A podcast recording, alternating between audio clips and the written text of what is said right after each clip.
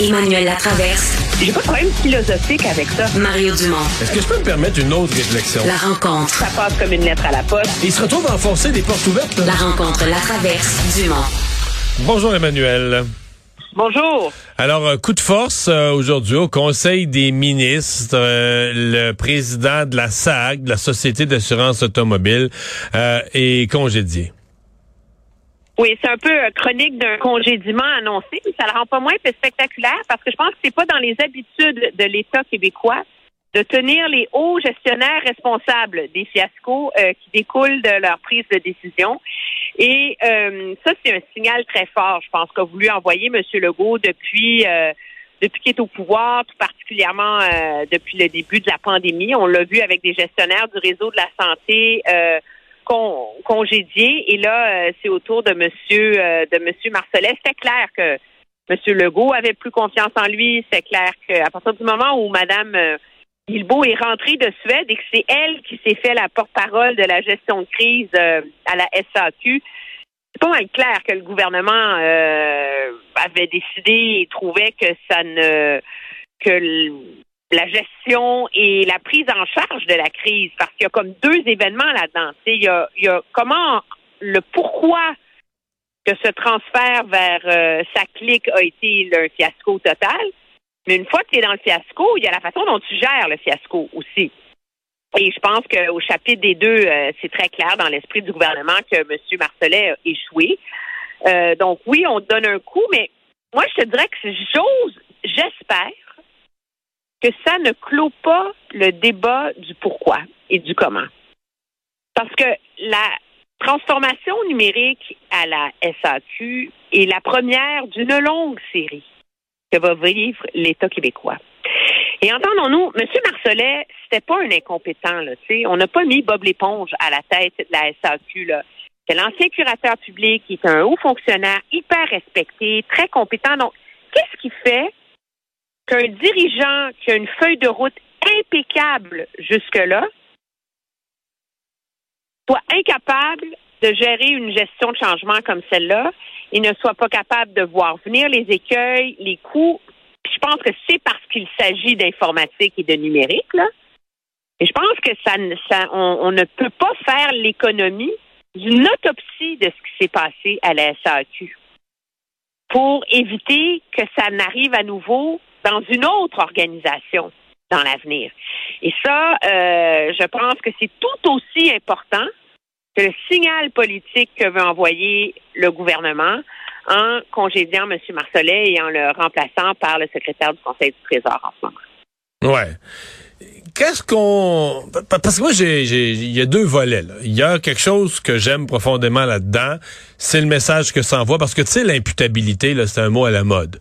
Puis ça peut vouloir dire l'imputabilité, ben là moi je suis ministre là ou je suis premier ministre, fait qu'à tous les mois vous allez me faire rapport, une petite feuille huit et demi par onze de ce que vous avez fait dans votre société d'État. C'est une forme d'imputabilité, rendre des comptes régulièrement, mais tu sais tout le monde va t'écrire ah, tout va bien, tout va bien. L'autre forme d'imputabilité, c'est de dire tout le monde marche les fesses serrées parce qu'au besoin là chaque année j'en fous quelques-uns dehors. Puis là, ça, c'est une autre forme d'imputabilité où tout le monde tout le monde vit avec une certaine nervosité puis sens de l'obligation de résultat, parce que tout le monde euh, se sent comme un peu sur euh, en, danger. Et c'est cette imputabilité-là que moi qui me plaît. Ce qui, ce qui me plaît moins, c'est qu'on n'est pas innocent. Je veux dire, c'est certain que politiquement, le gouvernement euh, ben fait d'une pierre deux coups. A l'air courageux, a l'air fort, a l'air euh, décisionnel et protège son ministère, protège, tu sais, que en faisant une victime dont la tête roule ben, là, euh, sur la place publique, ben là, c'est plus le gouvernement qui, est le coupable, qui est à blâmer, qui porte le bonnet d'âne, c'est plus quelqu'un au gouvernement. Il y a aussi ça. Ben, Absolument. C'est que c'est comme si ça te permet de dire on tourne la page. Et c'est la raison pour laquelle je dis que ça ne ça ne permet pas et on ça ne doit pas servir de prétexte à faire l'économie d'une réflexion sérieuse sur ce qui s'est passé. Puis moi, je pense que c'est sûr que ça n'aura pas lieu parce que le gouvernement est majoritaire puis il va pas se prêter à ça. Mais on s'entend, Mario, que si le gouvernement était minoritaire, là, il y aurait une commission parlementaire qui se pencherait là-dessus. Puis le ministère, puis son équipe, ils seraient obligés de débarquer puis de nous expliquer ce qui s'est passé, ce qu'ils ont vu, ce qu'ils n'ont pas vu. Euh, est-ce qu'ils ont est-ce qu'ils ont failli à la tâche? Euh, est-ce qu'ils ont bien accompagné euh, la SAQ dans ce dans ce processus-là? Euh, et on comprendrait mieux ce qui s'est passé. sais. Mais c'est clair que le gouvernement, euh, c'est son nouveau euh, mantra, cette imputabilité administrative. Il y a une phrase de M. Legault qui, qui était un peu malheureuse, là, mais qui me vient à l'esprit, c'est la semaine dernière, il s'est fait poser, il s'est fait amplement questionner sur sur, sur la réforme du B. Et rappelle-toi qu'il a dit, mais non, mais il va y avoir des gestionnaires dans chaque hôpital et ils vont avoir toute la corde nécessaire pour se pendre avec. Puis tout le monde a dit, ben voyons. quand tu, parles comme ça, là, c'est un peu comme, un peu glauque, là. Mais c'est ça, le, le, gouvernement veut clairement qu'il n'y ait plus cette logique que quand, euh, quand tu es dans la, la, fonction publique, tu peux faire n'importe quelle niaiserie, puis c'est jamais de ta faute. Mais il y a une responsabilité politique et j'ose espérer que l'opposition va trouver une façon de maintenir la pression sur le gouvernement, sur le ministre Kerr en particulier, sur la ministre Guilbeault aussi. C'est facile pour elle d'arriver comme euh, sur son cheval blanc, elle revient de Suède, elle prend les commandes. Mais il y a beaucoup de zones grises. On s'entend dans cette histoire-là encore, et j'ai de sérieux doutes à savoir de si euh, on, nous aurons le fin fond de l'histoire de ce qui s'est passé à l'interne. Tu veux me parler ensuite de cette euh, histoire qui a rebondi à l'Assemblée nationale de de, de, de, locaux réservés à la prière. Euh, l'école, c'est sorti via que les, réseaux Cogeco. Euh, on parlait de, de, locaux réservés au recueillement, mais dans les fêtes, les témoignages des jeunes, c'était que c'était juste pour les musulmans, puis que les filles n'avaient pas accès. Fait qu'entre le langage très multiconfessionnel du recueillement, tout le monde peut y aller, puis la réalité, il semblait y avoir une part de, disons, d'inexactitude ou de mensonge. Euh, là, aujourd'hui, à l'Assemblée nationale, ben là, ils ont, ils ont voté une motion pour trancher la question. Oui, puis dire que je veux dire, il devrait pas y avoir des locaux de prière dans les écoles. puis monsieur, ce qui, est, intéressant, c'est de voir monsieur Boudrin, monsieur Drainville, qui est quand même, tu le, le père de la charte des valeurs, là, puis euh, qui est supposé être le plus vigilant euh, défenseur de la laïcité dans nos écoles. On s'entend. Euh, ça y a pris quand même un 24 heures avant de trouver la, la bonne réaction, puis de se décider que finalement c'était inacceptable, qu'il ne devait pas y avoir des locaux de prière dans les écoles, etc. Mais moi, je veux dire, je trouve que ce qui est d'intéressant dans ce débat-là, c'est à quel point ça illustre que la question de la laïcité dans la société n'est pas tranchée parce qu'on a une loi sur la laïcité.